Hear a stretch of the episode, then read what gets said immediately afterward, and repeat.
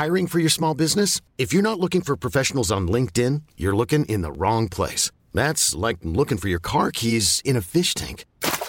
LinkedIn helps you hire professionals you can't find anywhere else, even those who aren't actively searching for a new job but might be open to the perfect role. In a given month, over 70% of LinkedIn users don't even visit other leading job sites. So start looking in the right place. With LinkedIn, you can hire professionals like a professional. Post your free job on linkedin.com slash achieve today. Más que arquitectura. Con los inexpertos Javier Alonso y Ángel Sánchez. Conoce todo. Diseño y construcción en una misma frecuencia. Kiss 977. Te presenta Más que arquitectura. Comenzamos.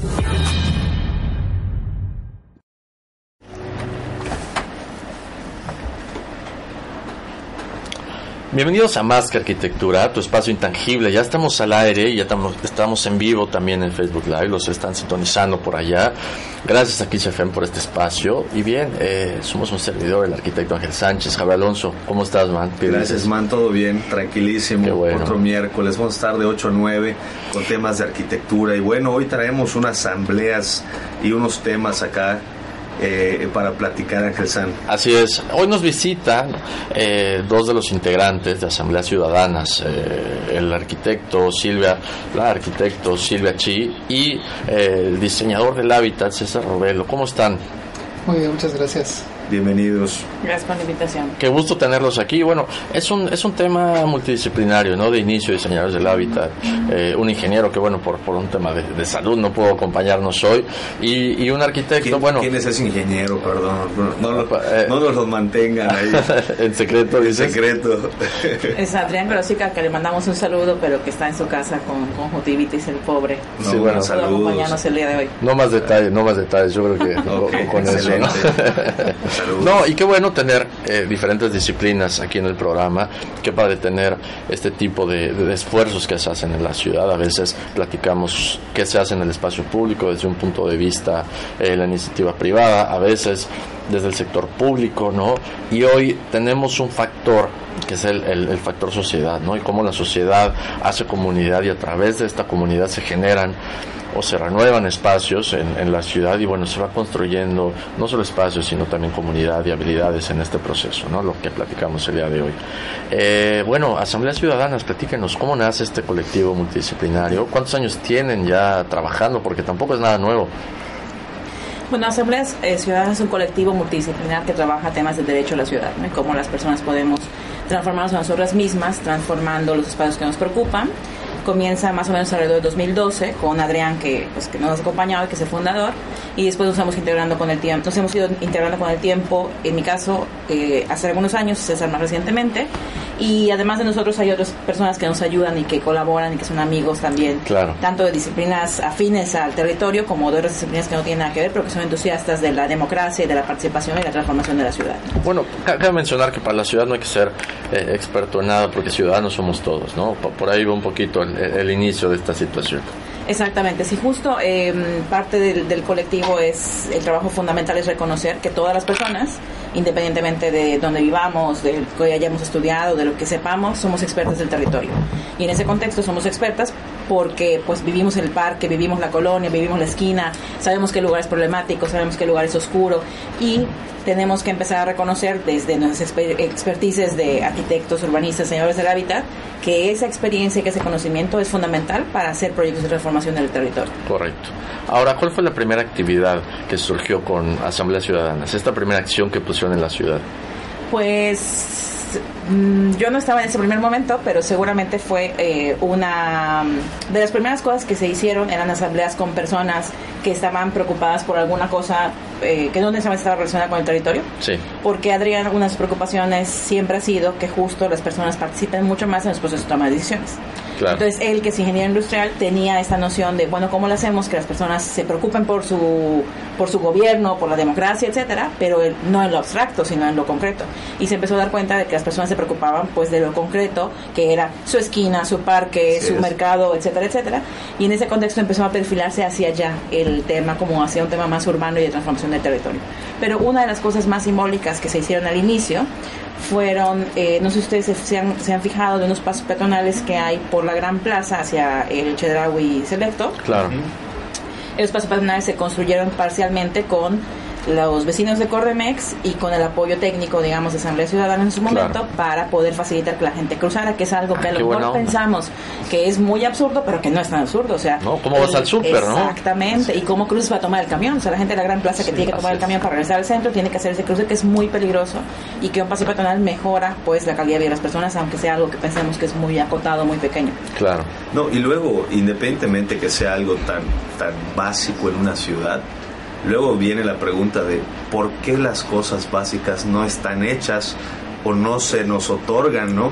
¿Por qué tenemos que hacer un esfuerzo extremo, ¿no? empezar a involucrarnos con la sociedad, exigir, presionar y que sea parcialmente, como estás comentando, claro. para que para que se dé algo tan tan básico, ¿no? O sea, ¿por qué?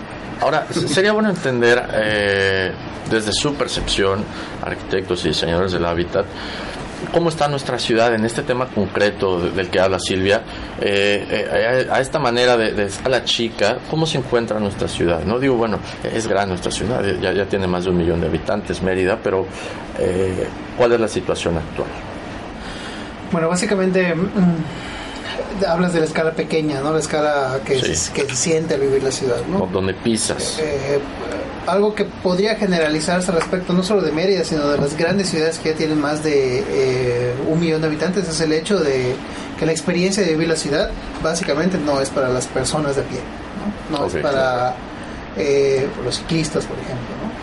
Pensamos el desarrollo urbano, el desarrollo de la ciudad desde mediados del siglo XX en este tema de las grandes autopistas, las grandes calles, la urbanización, el crecimiento eh, de la mancha urbana, pero no nos ponemos a pensar, pues, cómo esa ciudad puede o no responder a una dinámica de vida diaria, salir a la calle, ir a la tiendita, ir a la carnicería, ir al súper, ir por los niños a la escuela, acudir al, servicio médico, ¿no? Y es ahí justamente donde se ve la manera en la que responde la ciudad de manera pues limitada al comportamiento humano natural, eh, acceder a servicios básicos.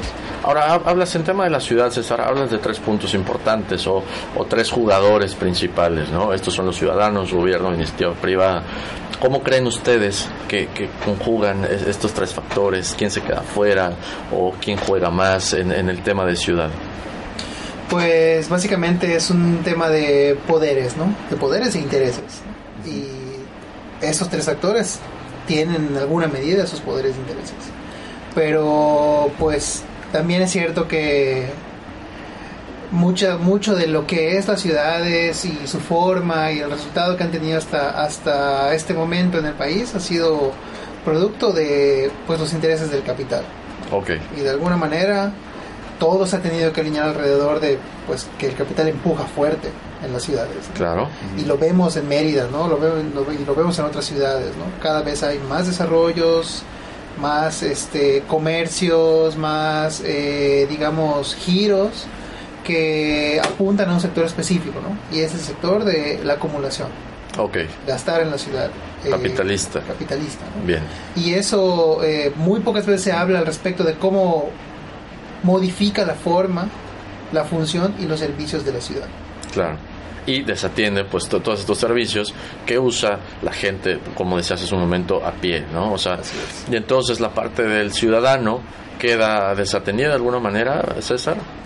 Sí, definitivamente, ¿no? O sea, habría que preguntarse, bueno, ¿cuál es el ámbito de incidencia que puede tener un ciudadano eh, de una colonia, un fraccionamiento, frente a los poderes eh, del sector privado, ¿no? Okay. O cuál es la incidencia que puede tener un ciudadano para poder modificar algún proceso de, política pública, ¿no? O presentar una iniciativa de política pública. ¿no? Claro. No está diciendo que no existe ese poder, ¿no? Sino que en el juego de intereses de la ciudad, pues es poco el espacio de incidencia que existe hoy por hoy para que esos intereses ciudadanos puedan permear, digamos, en la toma de decisiones de la ciudad. Correcto.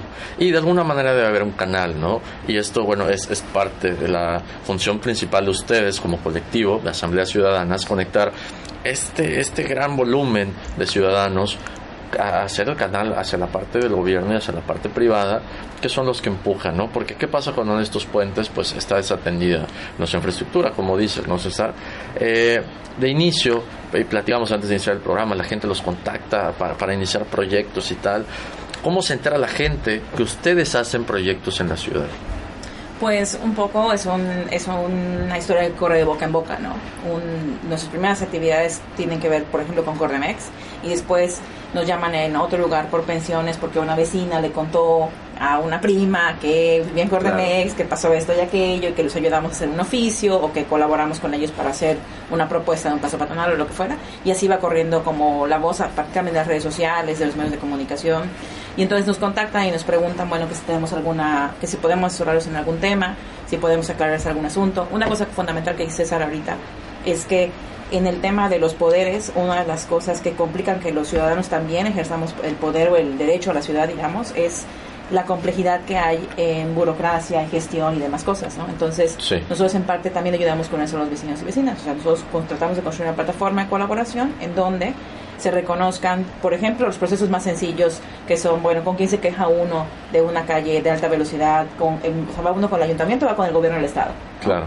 O, si un parque se tiene que mejorar, esa petición a quién se le hace, al gobierno del Estado, a qué dependencia, o al ayuntamiento, a qué dependencia, etcétera. Entonces, esas cosas son parecen sencillas, pues, y, y a veces pensamos que las leyes están escritas todas muy claritas, pero en realidad en la operación y en la gestión eso se complica y para las personas que además no tienen tiempo para estarse organizando todo el tiempo, todas tenemos 50 trabajos para poder salir adelante, etcétera, pues no es fácil encontrar el camino para hacer una gestión exitosa. Claro. Buenísimo. Vamos a quedarnos con esta idea. Eso vamos a estar platicando el día de hoy. Tenemos asambleas ciudadanas. Los dejamos con esta rolita que se llama Dig de Incubus. Esto es una colaboración con el Junior. Buena rola el día de hoy. Regresamos con más arquitectura. Oye, este. No te asustes, güey, no te asustes. pues ya, ya empezaste con. Ya tiraste dos en, en el primer bloque. Oye, este. Uy, qué padre, qué padre lo que, lo que están haciendo, ¿ah? Está, está increíble. Eh, fíjate que. Creo que es algo que, que muchas veces hemos platicado aquí directamente con temas de gobierno. O sea, mucha gente que ha venido de la iniciativa pública ha comentado este tipo de... Naturalmente ellos ya empezaron a trabajar bajo el esquema de generar asambleas y diálogos, ¿no? Pero qué padre que ustedes lo tomen como una materia a, desarrollar porque definitivamente y no solamente la gente no, no, no, conoce la información sino hay veces que ni siquiera hacen por buscar la información. O sea no hay la cultura de la investigación.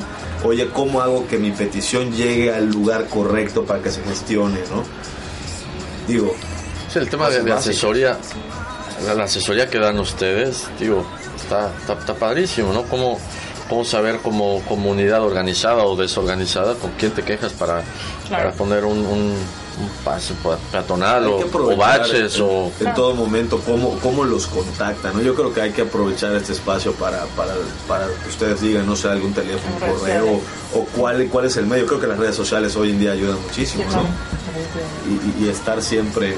Pero para los que están sintonizando las redes sociales, están ahí en el, en el display de, de la ventana y, bueno, los de ustedes también para que los puedan contactar, escribirles y los fans y todo, ¿no? Pero Exacto. Sí, justo, o sea, aparte de la gente también, nosotros reconocemos que las personas en general en la ciudad tampoco tienen tiempo para estar dedicando a, a realizarse batallas de lo público, ¿no? Porque claro. todos tienen familia, no sé qué, nadie le va y aparte vas a salvar a tu barrio y dices, oye, bueno, Exactamente, y es una tarea más abrumadora, además es una tarea que requiere un compromiso, que a veces hay vecinos que, por ejemplo, están entusiasmados, pero después no tienen tiempo para dedicarle.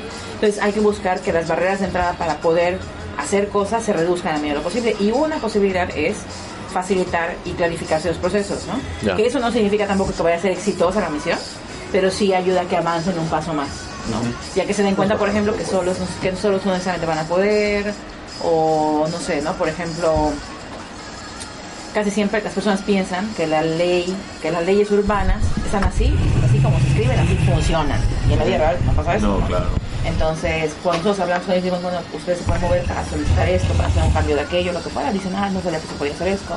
No sabía Fíjate que, hacer aquello. que cuando en, en la, Perdón. estábamos en la universidad y me tocó, digo, no voy a decir nombre del proyecto, pero me tocó estar en una plática en donde los directivos de construcción de este proyecto exhibían el proyecto y platicaban sobre los alcances y los beneficios que iban a tener la zona por hacer este proyecto icónico hoy en día en la ciudad, ¿no? Por, ser, por su altura y todo. Y la, la- gente que estaba ahí, eh, digo, aparte que fueron gente de ingeniería, de arquitectura, de todo esto, a escuchar la plática, habían muchos que vivían en la zona que rodeaba este proyecto y que su interés de estar allá era precisamente poder encarar esta, esta situación.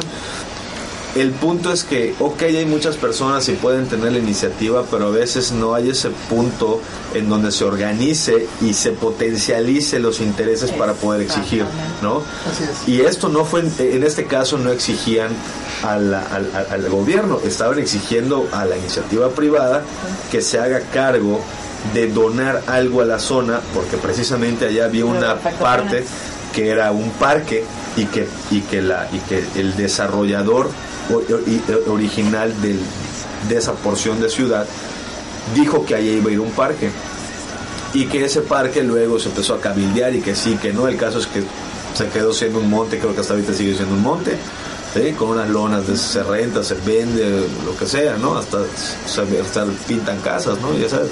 Entonces, eh, no se pudo, o sea, toda esta gente que tenía esa iniciativa no pudo presionar correctamente a esta iniciativa privada a que, oye, vas a hacer un edificio muy, Ahorita muy- la, muy la- la importante siguiente me dices. y, y danos un parque, que es lo Claro. que queremos. Queremos pasear con nuestras mascotas, queremos tener un espacio eh, público, que sí me explico, y nosotros no nos vamos a quejar ni te vamos a hacer bronca a ti por el desarrollo, pero danos algo, ¿no? Claro. Y, y creo que están en todo su derecho. El Y punto, justo, ah, justo es el debate, ¿no? O sea, justo es el debate. ¿Quién asume los costos del crecimiento? ¿Quién asume los costos de, Sí, de ¿quién lo va a estas pagar? grandes obras, ¿no? O sea, en este caso los vecinos veían claramente una afectación, pero también Están dispuestos el a negociar, ayuntamiento y el Claro. gobierno ¿no? asume costos al final, ¿no? Por ejemplo, ¿quién asume costos de que cada vez tengamos más viviendas fuera del periférico, ¿no? Es llevar servicios, El es ayuntamiento. llevar infraestructura, es llevar, al final lo paga el ayuntamiento, al final también lo paga la gente, ¿no? Porque aunque el ayuntamiento tenga la mejor voluntad de proveer los servicios, pues tiene capacidades limitadas, recursos limitados, ¿no? Y justo ese es un debate que se, que, que se está teniendo ahora, ¿no? O sea, habría que tener contribución por afectaciones. ¿Cómo, se, ¿Cómo se gestionarían esas contribuciones? ¿Para qué servirían? ¿Cuáles son los mecanismos que habría que utilizar para poder capitalizar esos Esos- recursos. y poder beneficiar a la gente que se va a ver afectada por una obra u otra? ¿no? O sea, tampoco, o sea, es, eh, eh, es una idea un poco utópica el hecho de, de- vamos a detener todo en la ciudad para que ya no siga sucediendo, ¿no? Ok. ¿Cómo gestionamos todo para que se pueda dar de mejor manera y se pueda distribuir de manera más justa? No, Entonces, también lo, lo interesante es que dices, bueno, que nadie se... segundos. Órale. O no te enojes, Junior. que, bueno, está difícil que todos se pongan Sí. a salvar la comunidad, pero ustedes en su modelo de negocio han logrado un balance de, de- de negocio, claro, y esto, Y- y el que son proyectos pro bono, importantísimo mencionar, porque pues no van y le cobran a la comunidad 100 pesos a cada quien y que junten una lanita, ¿no? O sea, estos proyectos, eh, pues es, es en gran parte amor a la ciudad, ¿no? Chingón, Es un tema muy padre. sí. Vamos a iniciar con eso. Va. Esas agüitas son de ustedes, ¿ah? Por si, si quieren. Esa, esa agüita es tuya. Ay, gracias. Reclámale. ¿Ah? Le, le dije que te pregunte, reclama, dile. No me preguntó. Invítame una agüita Estamos de vuelta en Más que Arquitectura, tu espacio intangible para los que nos van sintonizando. Estamos con la arquitecto Silvia Chi y el diseñador del hábitat César Robelo eh, de Asambleas Ciudadanas. ¿no? Bueno, ahora estamos platicando cómo, cómo Asambleas Ciudadanas interviene en el espacio público, cómo atacar la escala más pequeña eh, en temas urbanos, en la que, bueno, eh, es, es la esquina de nuestra casa, la banqueta de nuestra casa o de nuestro barrio, ¿no? Estas situaciones que nos afectan todos los días al salir a la chamba regresando. Platicamos que como ciudadanos, pues bueno, trabajamos y es muy difícil eh, que aparte de, nuestra chamba, bueno, nos pongamos a, salvar la comunidad, ¿no? La infraestructura de la comunidad. Ustedes dentro de su modelo de negocio han logrado un balance de estas cosas, ¿no? Bueno, como arquitectos y diseñadores del hábitat, ingenieros también, porque bueno, son un equipo multidisciplinario, encuentran este balance para hacer estas acciones en la ciudad. Importantísimo mencionar que son pro bono, ¿no? Entonces, eh, eh, la sociedad acude a ustedes y ustedes logran gestionar que eh, estas mejoras se ocurran. Pero bueno, ¿cuál es el procedimiento para que esto pase? Bueno, un poco como conversábamos en el segmento anterior, las personas nos contactan y a veces pues lo que requieren una asesoría de, a, partir de un problema específico que tengan. Nosotros podemos como colaborar explicando algunas cosas, particularmente porque aparte de la experiencia que tenemos trabajando con personas, pues tenemos un cierto expertise técnico, digamos, de urbanismo, ¿no?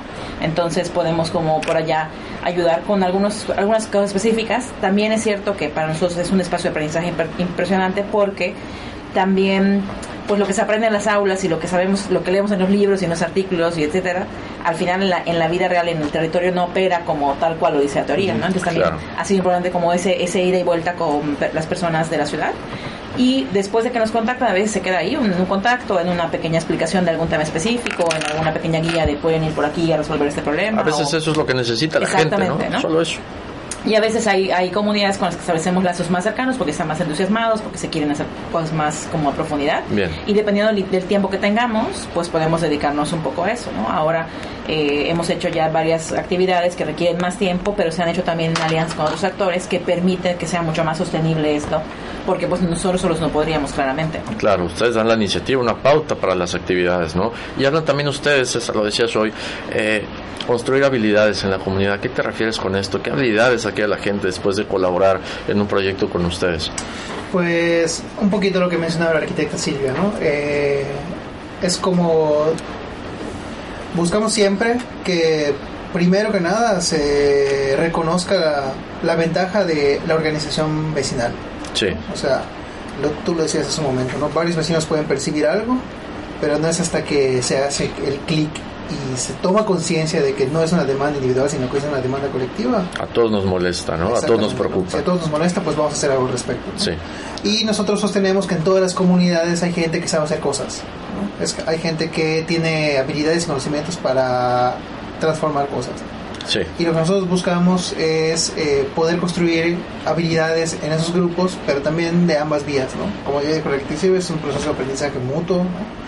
Para nosotros porque ejercitamos transformar la práctica profesional desde nuestras disciplinas y para la gente que pues puede tener de alguna manera este espacio para reconocerse y para formar estas habilidades que implican mover procesos de gestión. Sí, correcto. Habilidades, por ejemplo, para redactar un oficio o para buscar algún apoyo de algún actor de la comunidad o para sumar a más vecinos a la iniciativa o enganchar con eh, las afectaciones comunes a otras personas y poco a poco ir eh, construyendo esta fuerza vecinal, esta fuerza comunitaria, que pueda hacer frente a los problemas que, que existen en ese momento en el barrio o en la colonia o funcionamiento. Buenísimo. Ahora, este trabajo de, comunidad finalmente se, se resume o, lo podemos llevar a un concepto que ahorita está muy de moda, ¿no? El diseño participativo. Eh, esto está padre porque diseño está de moda, participativo, pues todos estamos ahí, pero hay diferentes procesos en lo que esto ocurre. ¿Cuál es el que utilizan ustedes? ¿Cómo toman en cuenta eh, lo que necesita la gente, no lo que quiere, ¿no? Porque si hablamos, hablaban ustedes de un diagnóstico que de una sociedad eh, consumista, capitalista, etcétera, etcétera, bueno, así somos, eh, ¿cómo entender qué es lo que sí necesitamos?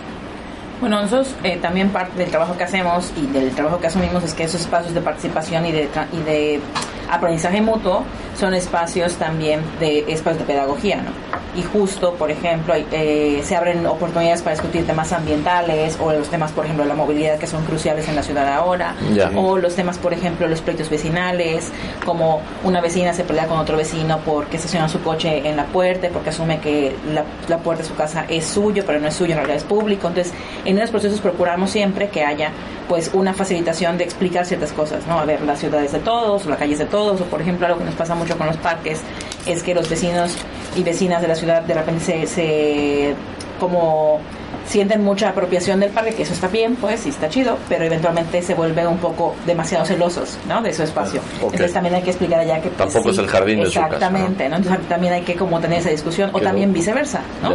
También pasa que hay gente que pues no le preocupa tanto el parque y el parque está descuidado, entonces también explicar que en la medida que ellos se sientan preocupados por su parque, la gente se puede, puede notar eso y pueden estar mucho más alerta a lo que suceda. Entonces es un espacio simple para conversar asuntos desde una perspectiva de la comunidad, pero también desde algunos puntos de vista como más a lo mejor técnicos urbanos que permiten que ellos comprendan otros fenómenos. ¿no? Correcto. Y al, explicar estos fenómenos, bueno, terminan de explicar a la gente qué quieren, qué necesitan finalmente, ¿no? Y eso también es una negociación, ¿no? Porque también parte del, del, trabajo es negociar, porque al final estamos en una mesa sentados, personas que todas tenemos agendas distintas, o sea, que nos preocupa la ciudad, pero tenemos a lo mejor preocupaciones diferentes. Entonces, pues hay vecinos que no están necesariamente de acuerdo todos, tienen que conversar y ponerse de acuerdo.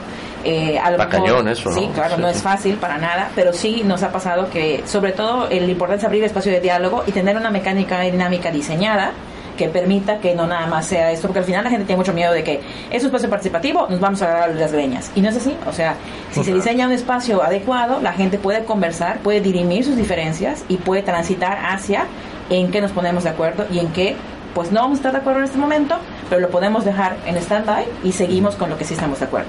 Y de verdad que es muy impresionante cómo... Eh, pues también parte de nuestra vida ha diseñado como o ha, generado que cada vez tenemos tengamos menos contacto con vecinos y vecinas de nuestras propias casas, pues, o sea, yo les pregunto a lo mejor ustedes si conocen a los vecinos y vecinas, si se relacionan con ellos. Yo sí, vivo en el centro, a mí me encanta conocer a todos, saludar, ¿no? Justo. Uno no me cae bien por lo, porque piensa que la banqueta es, es su, su casa, pero bueno, hay un tema ahí que en la medida que nos involucremos podemos entender estas cosas, ¿no? Claro. Entonces eso es, importante y a partir de que sucede con, con un grupo de vecinos y vecinas y que ellos ya se dieron cuenta que pueden conversar y dialogar, eso puede seguir sucediendo con nuestra presencia con nuestra, o sin nuestra presencia, pues.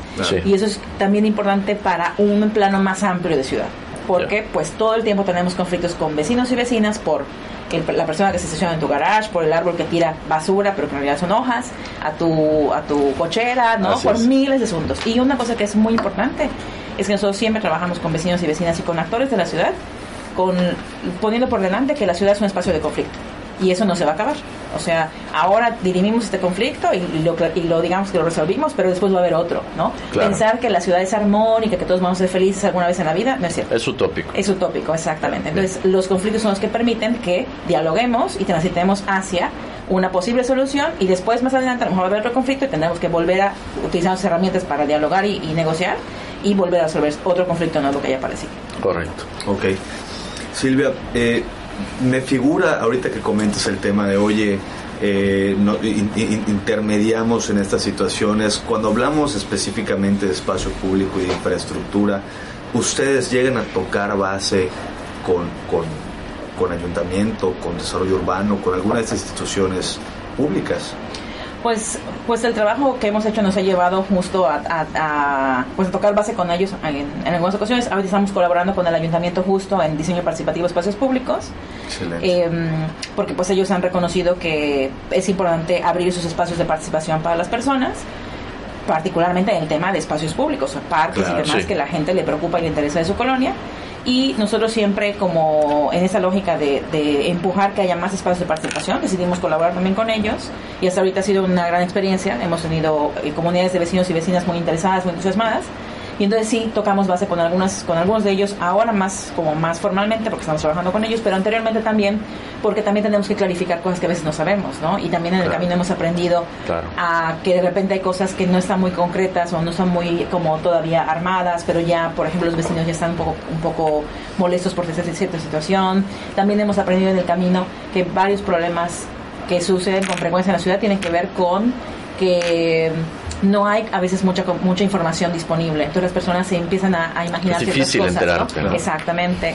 Entonces eh, sí hemos tocado base con de repente con el gobierno del estado, con el ayuntamiento. Hace algunos años hicimos un proyecto en Cordemex en donde se había una alternativa del ayuntamiento de una administración anterior que eh, planteaba tirar 53 árboles y que eh, los vecinos estaban en contra, se hizo una serie de publicaciones en Facebook que se hicieron un poco virales y a partir de ahí los vecinos quisieron desarrollar con nosotros una propuesta alternativa para esa propuesta del ayuntamiento La, la, la desarrollamos, la diseñamos con los vecinos y vecinas, se presentó y después como hubo mucha presión mediática, el ayuntamiento tuvo que como decir, bueno, vamos a acercarnos a ellos para Correcto. reconocer que tenemos que hacer una propuesta en conjunto, ¿no? Entonces, echando un poquito para atrás en ese contexto. La, la- Pero- la presión es fundamental para que Sí. funcionen no solo la parte del gobierno, vamos a aceptarlo, todas las partes, no incluso la comunidad. Así es. Ya no, antes de salir, Ángel San, ya estás presionando. Les, les voy a comentar. Ángulo Arquitectónico está ubicado en calle 20 con 29 en la colonia México. Y ahorita ya se acaban de autorizar las promociones de, de todo diciembre para, para descuentos de esta marca exclusiva que se llama Porcelanosa Grupo.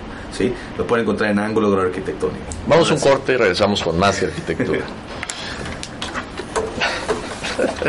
Vale. le hago, le hago. Entonces, para que le, le meta, ¿no?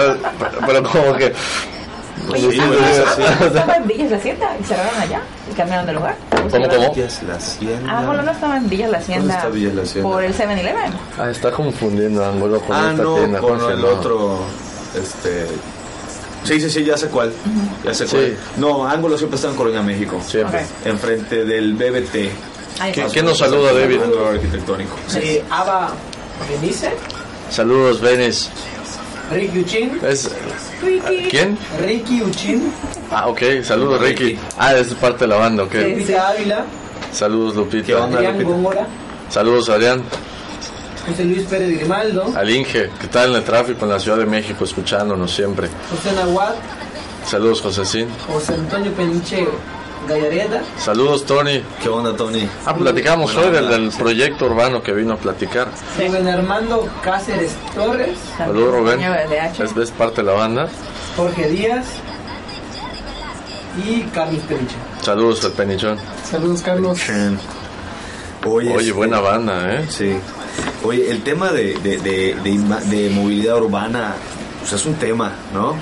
Es un tema porque, digo, no es un Que es de, espacio. de los más conflictivos, yo creo, ¿no? Porque ahí se involucras a todas las iniciativas que estamos platicando. No sé si preguntar esto al aire. Vamos a aprovechar que ahorita nada más en Spotify nos van a cuestionar, ¿verdad? Y en, Oye, en- Facebook, y en Facebook. Pero, ahí va. Este rollo de la mejor ciudad, la mejor ciudad de Latinoamérica, la más segura, para mí la verdad es una broma, ¿sí? Porque no podemos, bueno, desde mi punto de vista, no podemos pensar en una mejor, en la mejor ciudad. Sí, estamos contaminando en todo momento nuestro manto freático.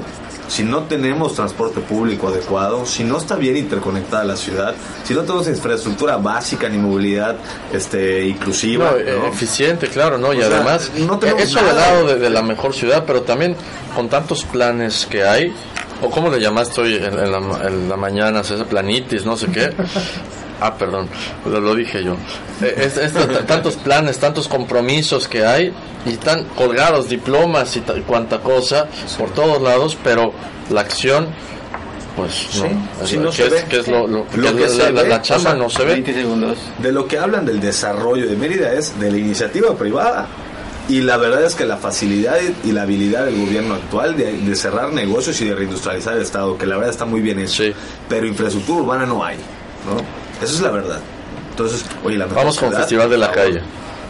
¿Lo decimos o no?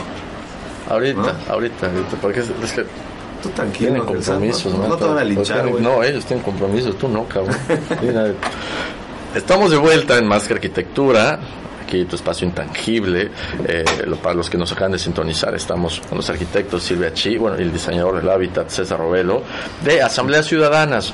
Retomando el tema, vamos a un proyecto en concreto. Hace algunas semanas, hace un par de semanas, celebraron esta como que es como una ejecución y terminación y, la parte concreta de, de los proyectos, ¿no? Hicieron un festival que se llama Festival de la Calle, un gran evento que hicieron en las Américas, que, bueno, se concluyó eh, cerca de seis meses de, de- de trabajo, chamba, esfuerzo, ¿no? Eh, ¿Qué hicieron allá? ¿Cómo se dio eh, desde el inicio? ¿Y cuáles son los resultados que podemos ver? Bueno, básicamente de que el Festival de la Calle trata de una transformación vecinal colaborativa que busca ocupar el espacio que es de todas las personas, ¿no? los parques, las, las calles. ¿no? Eh, y un poquito lo que platicábamos hoy en la mañana es que el festival es eh, la etapa, digamos, eh, una de las etapas importantes de un proceso participativo largo con un grupo de vecinos. ¿no? En específico, este que sucedió en las Américas, Eh, estuvo relacionado también con el anterior, que fue en Citia. ¿no? Ok, Eh, nosotros hemos tenido relación con los vecinos de las Américas desde ya hace tiempo, a partir de otros, otras experiencias. Pero cuando decidimos hacer el Festival de la Calle en Citia, ellos fueron a apoyar. ¿No? Ok. Entonces, desde ese momento surgió su interés de, hoy estaría padre que esto sucediera en las Américas, nosotros traemos unas iniciativas ahí con los parques, queremos ver cómo esto puede suceder ahí. Y a, a partir de ese momento, pues eh, nosotros buscamos que, que se dieran los escenarios, las alianzas para que tener el Festival de la Calle. ¿Pero qué querían en concreto los vecinos? Eh, los vecinos tenían la preocupación específica de que hay- había algunos espacios públicos en el fraccionamiento que estaban abandonados, que no se conocían, que existían los terrenos, ¿no? Y que tenían temor de que por esa situación, pues eso terminara siendo otra cosa al final. Estos eran, César, los famosos espacios de donación que el, el desarrollador tiene que dejar para el municipio. Así sí. es. Y que, bueno, la ciudad que hablamos no, no le alcanza, no, no se da abasto la ciudad, pues se quedan estos, estos huecos, ¿no? Correcto. ¿Qué se, hizo- qué se hizo ahí finalmente? Eh, estuvimos trabajando con los vecinos primero varias etapas, ¿no? Hubo una etapa de un diagnóstico amplio que se hizo en alianza con la Facultad de Arqui- de Arquitectura de los alumnos de diseño del hábitat. Sí. Eh, se desarrolló un diagnóstico amplio al respecto de qué sucedía en los parques, eh, con la colaboración de los vecinos, ¿no? O nos fuimos varios días al, fraccionamiento, nos pusimos en varios puntos y empezamos a preguntar varias cosas de, de los espacios públicos, ¿no? ¿Cuáles conoces? ¿Cuáles usas? ¿Por qué los usas? ¿Los consideras seguros? ¿Los consideras atractivos? Para generar como información. ¿No? Sí, esto es Eh, en entrevista, ¿no? Esto es como el INEGI, haz de cuenta. ¿Ustedes ha- hacen algo similar y van de casa en casa? ¿O cómo funciona? Pues, eh, No, es que realmente no, Sí, no sí. sabemos, ¿no? Como sí, ciudadanos, ¿cómo pueden llegar a recabar toda esta información que resulta en un análisis y después en diseño? Nosotros siempre buscamos que se abran los espacios para que participe la mayor cantidad de personas, ¿no? Y, y no usamos una técnica de eh, encuesta casa por casa, ¿no? Ok. Tenemos como una actividad paralela al Festival de la Calle que se llama La Opinadera, Ah, en bien. donde buscamos puntos estratégicos de los lugares que, que se están interviniendo, donde exista más afluencia de personas para rápidamente poder tomar la opinión de las personas, ¿no? Porque igual otra limitante que existe es que para participar, pues tienes que estar en, en- hay la idea de que tienes que ir a un taller que tarda una hora, hora y media, y nosotros tienen ese tiempo, ¿no? Entonces la opinadera fue la actividad que se hizo para que pues la gente de paso pudiera ir, participar en 10, 15 minutos y dejar su opinión. Correcto. Eso dio mucha información para construir después otro proceso de menor escala, que fue el diseño participativo del espacio público en concreto, se que- concretan los puntos, ¿no? De alguna manera. que los vecinos tenían interés. Y un poco después de ahí, la idea fue de ese diseño participativo saliera un proyecto arquitectónico y que después en el Festival de la Calle concretáramos alguna parte de ese proyecto. Porque la apuesta en el, en el colectivo es siempre reconocer que se requieren procesos de dos ritmos. Un ritmo largo, de largo aliento, que es el plan más grande, que busca pues construir capacidades, que busca que los vecinos tengan un plan para gestionar o para enfrentar con con otras personas y autoridades y también un ritmo más rápido y de metas cortas que se puedan alcanzar para que los vecinos y vecinas y en general todos los participantes, todos los Sí. socios, sientan que se logró algo y no nada más sientan que van a juntas y que no se Esto- acaba nunca. este nada. punto es súper importante, ¿no? Porque estamos acostumbrados a respuestas inmediatas hoy en día. Tenemos el celular, tenemos eh, estas tecnologías que nos, nos han acostumbrado a tener todo de manera inmediata. Entonces, los procesos de la ciudad, pues no son así, ¿no? Y este pequeño ritmo que dices, tal vez es ese, es equivalente a tener, bueno, algo, estimulante. es algo, al- algo estimulante para que nos, nos mantenga interesados y activos en la comunidad. Sí, justo un poco también, porque también hay la otra lógica de como los grandes planes que nunca se van a concretar, ¿no? O sea, este, como este futuro que está ya dentro de 20 años, ¿no? Y eso pues desanima a cualquiera. O Sí. sea, no, no me imagino seguir viniendo juntas durante 2020 años para ver Claro. qué va a pasar dentro de 20 años. A ver si sacan los camiones del centro, a ver Exactamente. si Entonces tiene que haber... una mejor Sí, claro. En las banquetas Sí. también, ¿no? Y eh, también a nivel internacional, pues hay tendencias justo que tienen que ver con esto. O sea, cómo se hacen intervenciones que pueden servir como piloteos para Correcto. que ya después se pueda bajar un dinero y se pueda hacer una inversión más Bien. como concreta. Esa parte del dinero es súper importante, Silvia. ¿Cómo participa la iniciativa privada, por ejemplo, en, en este proyecto del Festival de la Calle que acaba de terminar? ¿Cómo, cómo consiguieron ese apoyo?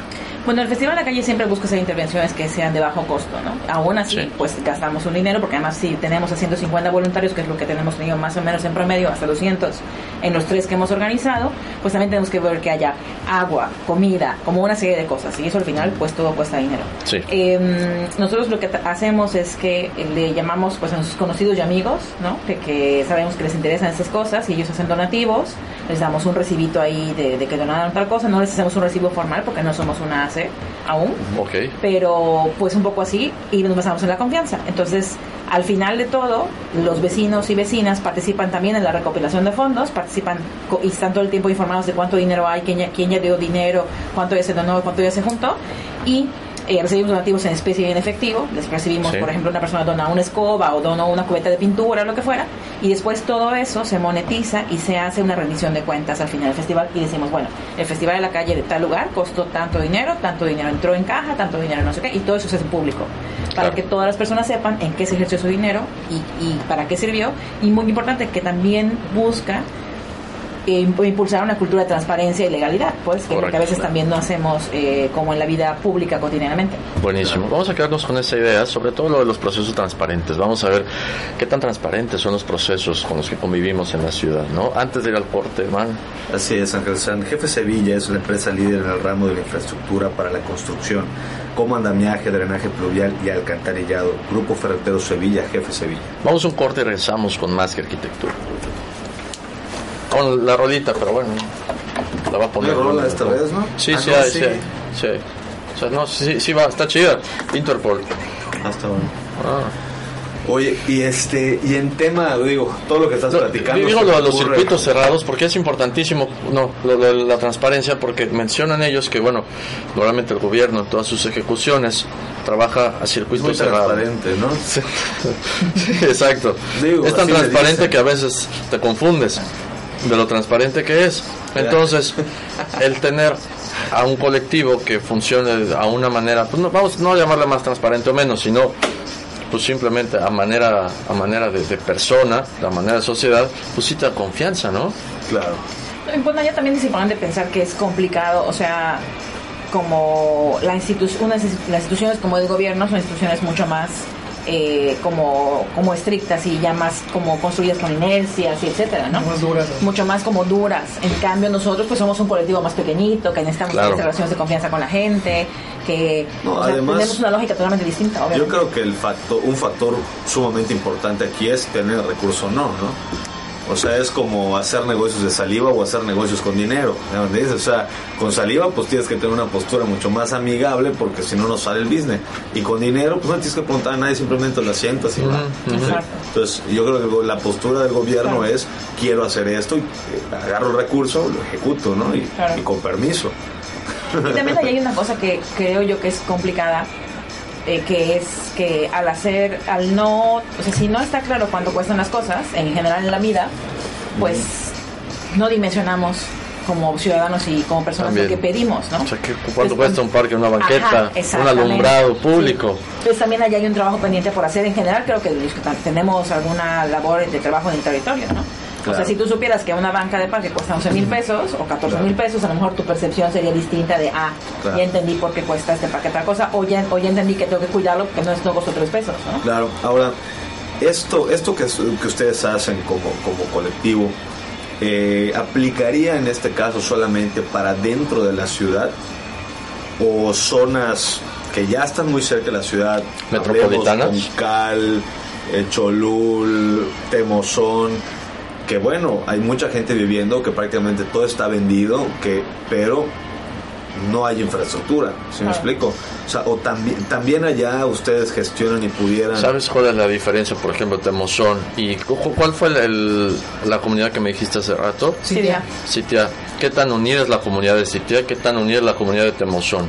¿No? Si tú pues solo llegas a tu casa, abres el portón, entras y no conoces a tus vecinos de los terrenos de por allá al lado, pues esa unidad no se va a escuchar nunca porque la manera en la que ellos responden es cuando se junta la gente y entonces acuden a ellos. No, claro, pero muchas veces y yo creo que es conocer que existe esta posibilidad, porque muy eh, posiblemente es más fácil en el, en el en el compadrazgo de la relación, decir, oye, yo quiero esto, yo quiero, y ahí está, el chisme se vuelve una primera iniciativa, ¿no? Y hay tipos de personas que no salen al chisme, que no salen al compadrazgo, si me explico, simplemente tienen su vida paralela y llegan a su casa y se, se acuestan a dormir, a ver a su familia y listo, ¿no? Claro. O sea, es diferente la actividad social de cada uno de estos individuos.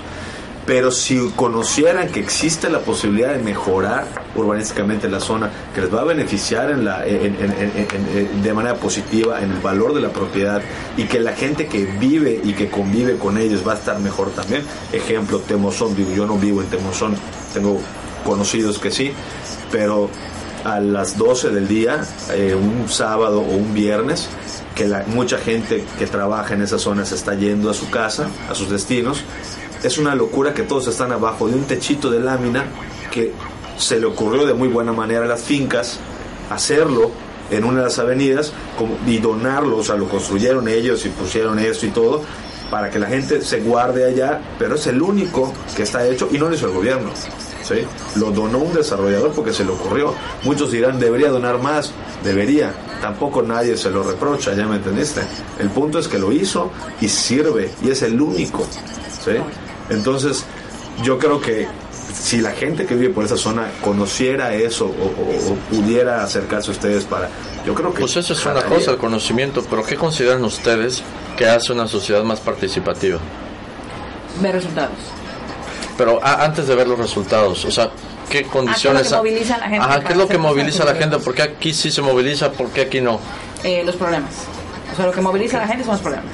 Cuando algo es drástico, entonces ya vas al doctor. Y eso, o sea, está en literatura, de participación y demás. Lo que moviliza a la gente para, para hacer cosas son que hay problemas. O sea, es que atropellaron a una persona en la esquina, es que hubo asaltos, es que ya eh, han robado durante seis meses a diferentes vecinos de la zona, es que el parque está todo en la torre, es que descubrieron a personas drogándose en tal lugar. O sea, son esas cosas que usualmente preocupan y movilizan. ¿Ustedes se involucran en proyectos que son régimen de condominio?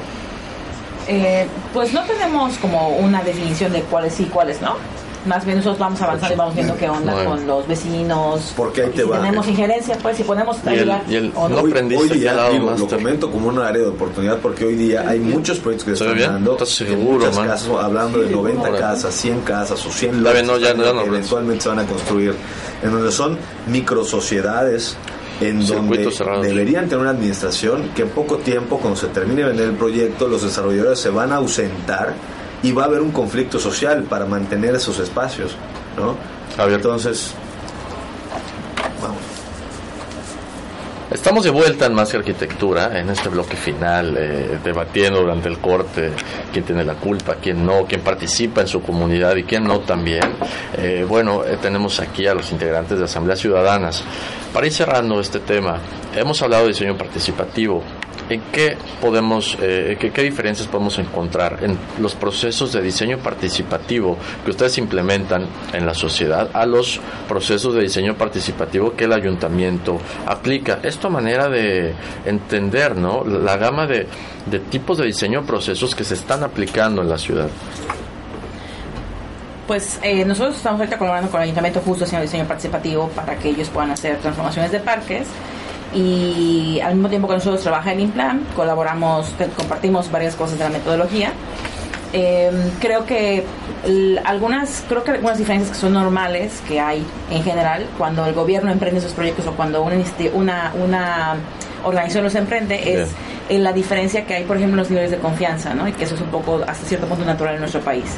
O sea, desafortunadamente las personas están muy eh, como, como ciscadas, ¿no? De confiar Sí, en ok. las autoridades en general, no importa color, no importa nivel de autoridad, etcétera. Entonces prefieren a veces confiar en personas que no son de, de las autoridades. Que no son pues, funcionarios no son públicos. funcionarios. Qué chistoso. Que ¿no? eso debe- no debería ser así, pero eso pasa y te- habría que, Sí. hay que trabajar en transformarlo, ¿no?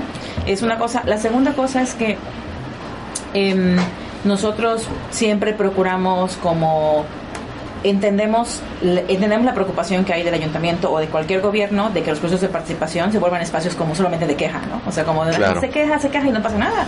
Entonces sí procuramos te- tener muy claro que para nosotros lo importante es que se abra un canal de participación y que ese canal de participación se abra y se amplíe y no por alguna cosa que salga catastróficamente mal, se cierre, ya sabes. Claro. Entonces tenemos que procurar siempre ver, un proceso de participación no es nada más escuchar a los vecinos, es escuchar a todas las personas que se sientan en la mesa. O sea, Claro. qué preocupaciones tienen obras públicas, qué preocupaciones tienen los vecinos, qué preocupaciones tiene eh, servicios públicos municipales, porque al final también pues es- son personas que están en, al pie del cañón eventualmente y que también les tocan reclamos, que a veces son justos, a veces no son tanto, Claro. y que en la medida en la que las personas tienen interés por el proceso, se puede solventar. Pero si las personas están desgastadas y están eh, incómodas, Pues no vamos a poder hacer ninguna negociación de ningún lado, ¿no? Claro. Entonces, import- también es importante porque a veces se nos queda la idea de que hacer procesos participativos es solamente escuchar a una parte y no, es que todas las partes sienten en la mesa y todas negocien y todas tengan, ajá, y todas participen y todas tengan pues algún tipo de, de, de influencia pues en la toma de decisiones. Claro.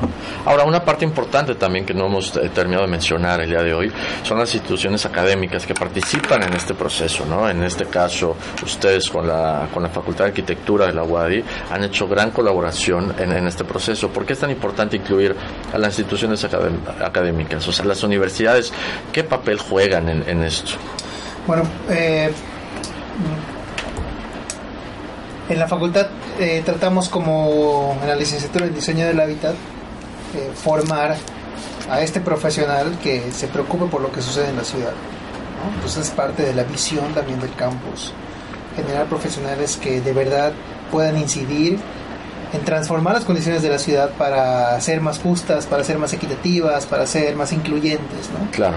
y de alguna manera hemos estado empujando que existan estos espacios para que los alumnos puedan tener eh, espacios reales de aprendizaje. ¿no? Consideramos que es importante la participación de, de- de la academia Sí. porque es ahí donde se está discutiendo, donde se están generando los debates, donde se están eh, generando las nuevas posturas al respecto de cómo deben ser las ciudades, para quiénes deben ser las ciudades, ¿no? y cómo podemos alcanzar esas ciudades. ¿no? Bien.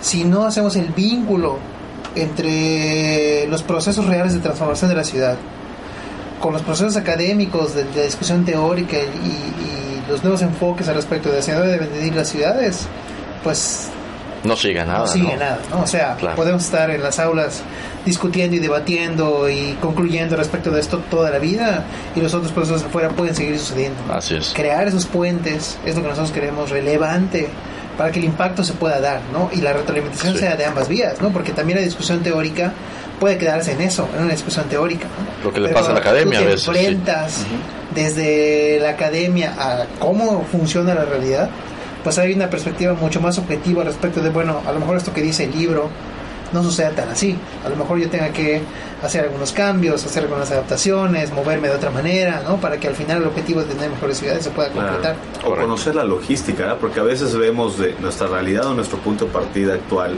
a lo que dice el librito, es un salto, pero a veces no es un salto, son 100 saltos, ¿no? Y hay que conocer Exacto, por dónde vamos a saltar. Y, y decían ustedes, la apuesta final es eh, llegar a procesos democráticos. ¿A, a qué se refieren con esto, Silvia? La apuesta final es que todas las personas reconozcamos un poco lo que decía hace rato en el corte aquí el compañero, es que reconozcamos que todos podemos transformar el territorio. ¿no? O sea, que todas las personas Sí. tenemos la posibilidad de incidir sobre la toma de decisiones del territorio. Eso puede ser desde la escala más pequeña, más local de barrio, hasta...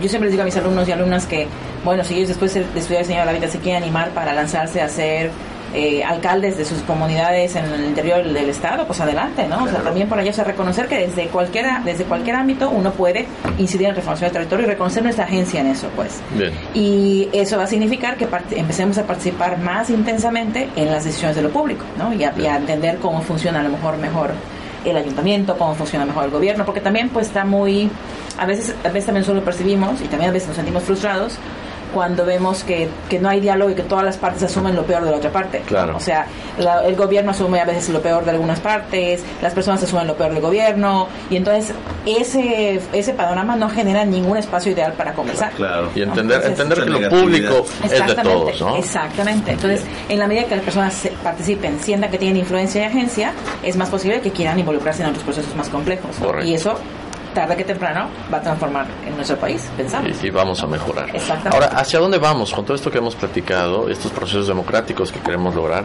¿Hacia dónde va Mérida? ¿Vamos por buen camino? Eh, ¿Estamos bien dirigidos? ¿Ustedes qué opinan? fue... ¿Quién es? Es una pregunta difícil, la verdad, o sea, pero... Sí, difícil, pero- pero voy a hablar venga. desde la experiencia que tenemos hasta el momento con la colaboración reciente que hemos tenido, ¿no? Nosotros vemos muy positivo que desde el ayuntamiento haya voluntad para abrir espacios de participación. Pero también somos críticos y objetivos al respecto, ¿no? Esto no es algo que todos empujen, no es algo que todos vean positivo, ¿no? Y hay batallas en todos lados. Hay batallas al interior del ayuntamiento y fuera del ayuntamiento, ¿no? La Justo. Sí. eh, también en la academia, ¿no? O Por sea, hay diferentes posturas, hay diferentes posturas. En la para- cuadra, ¿no? O sea, en, en todos es, lados. ¿no? Entonces, eh, entender esto es importante, ¿no? Y es Sí. un poquito lo que platicamos, no hay ni buenos ni malos, es un juego de intereses y es un conflicto permanente que tenemos que ver cómo resolverlo de la mejor manera posible, todas las partes, ¿no? Bien. Al final todos vivimos en la ciudad, al final todos de alguna manera podemos obtener o no algo de la ciudad, pero me quedo con lo positivo de lo que ha sucedido hasta el momento, ¿no? específicamente en la parte de poder abrir por fin un canal institucional ¿no? Atendido y gestionado por diferentes áreas, no solamente del ayuntamiento, sino fuera del ayuntamiento, para que se empiece a abrir a lo mejor esta brecha. ¿no? Bien. ¿Puede continuar? ¿No puede continuar? Pues no lo sabemos. Todo depende de todos. Depende, sí. depende de los actores que estén involucrados, ¿no? Lo cierto del caso es que hoy por hoy está sucediendo. Lo cierto del caso es que hoy por hoy nosotros tenemos la oportunidad de estar ahí sin ser parte del ayuntamiento, sin ser parte de, digamos, los actores que tradicionalmente están involucrados en esto y eso lo vemos de manera positiva. Correcto. Claro que sí. Bien. Pues Asambleas Ciudadanas, muchísimas gracias por estar con nosotros el día de hoy. Se nos ha acabado el tiempo. Eh, Bueno, gracias por, perdona, gracias por visitar. No, no, todavía no hemos no, no, no cortado, en, pero ¿En dónde los pueden contactar? claro. ¿Qué es lo más importante aquí? Eh, nos pueden contactar en las redes sociales. Está, eh, tenemos eh, una página de Facebook que se llama Asamblea Ciudadana SMIT y tenemos también Instagram eh, como Asamblea SMIT. También estamos en Twitter, no lo usamos tanto, pero también ahí estamos siguiendo como las noticias. Y eh, nos mandan un inbox, etcétera, y con mucho gusto conversamos con las personas que tengan alguna duda, alguna pregunta. ¿no? el canal siempre está abierto. El canal ¿no? siempre está abierto. También hay gente que nos dice, oye, a nosotros nos entusiasma hacer estas cosas, nos gustaría ir un día a ayudar con, pues en el parte de la parte de voluntariado, ¿no? También, o sea, si hay alguien que se quiere sumar a Claro. a la calle, ir un día con sus a construir mobiliario urbano, a pintar pasos patronales o lo que fuera, también bienvenidos. O alguien que quiera donar también cuando tengamos algún festival o alguna actividad, adelante. O sea, hay muchas maneras de participar. Una de las cosas que también pensamos es que no debe haber una sola, una sola manera de participar sino que las personas tenemos diferentes medios, tiempos y recursos, entonces, pues en la medida que todos puedan, de diferentes maneras, podemos hacer más cosas. ¿no? Adelante. Excelente. Una mención tenemos importante, man. ¿Qué sucede este fin de semana? Eh, el, del 6 al 7 de este mes, Ángel San, tenemos el interiorismo relevante workshop con Andrés Gutiérrez Interior Studio, que hacen cosas increíbles junto con artistas, son diseñadores interiores. Eh, y va a ser en La Galá y en calle 20. Eh, pueden mandar ahí correos para más información a reservas arroba lagala56.mx o al teléfono 9999 49 97 34 se los recomendamos mucho. Estaremos por allá también nosotros. Ahí Así es. platicamos y nos ponemos Y veremos qué sale, ¿verdad? ¿no? Así es. así es Buenísimo. Y muchísimas gracias a los patrocinadores que hacen este espacio posible. Ángulo Grado Arquitectónico, Jefe Sevilla, Revista Landum, eh, Aquaprint que nos, que nos hidrata todos los programas. Sí, y gracias a KISFM, gracias Junior aquí en los controles, al David por allá. Eh, nos vemos hasta la próxima. Javier San con más que arquitectura. ¿Qué opinas? Así es, Ángel San. Y bueno, recordarles nada más que somos eh, una empresa que difunde eh, información y datos de construcción, arte y diseño. Se pueden también contactar a comunicación arroba mascarquitectura.net. Eso es todo. De más que arquitectura. Hasta la próxima. Despide, man, puta. Pues ya te despediste Dijiste el correo, veces, dijiste güey. el correo ya pu- pu- punto com, Punto net, güey. punto net te callas, oye. Javier Alonso y Ángel Sánchez te esperan el próximo miércoles a las 8 de la noche para continuar conociendo todo el mundo de la arquitectura, diseño y construcción. Hi, I'm Daniel, founder of Pretty Litter. Cats and cat owners deserve better than any old fashioned litter. That's why I teamed up with scientists and veterinarians to create Pretty Litter. Its innovative crystal formula has superior odor control and weighs up to 80% less than clay litter. Pretty Litter even monitors health by changing colors to help detect early signs of potential illness. It's the world's smartest kitty litter. Go to prettylitter.com and use code ACAST for 20% off your first order and a free cat toy. Terms and conditions apply. See site for details.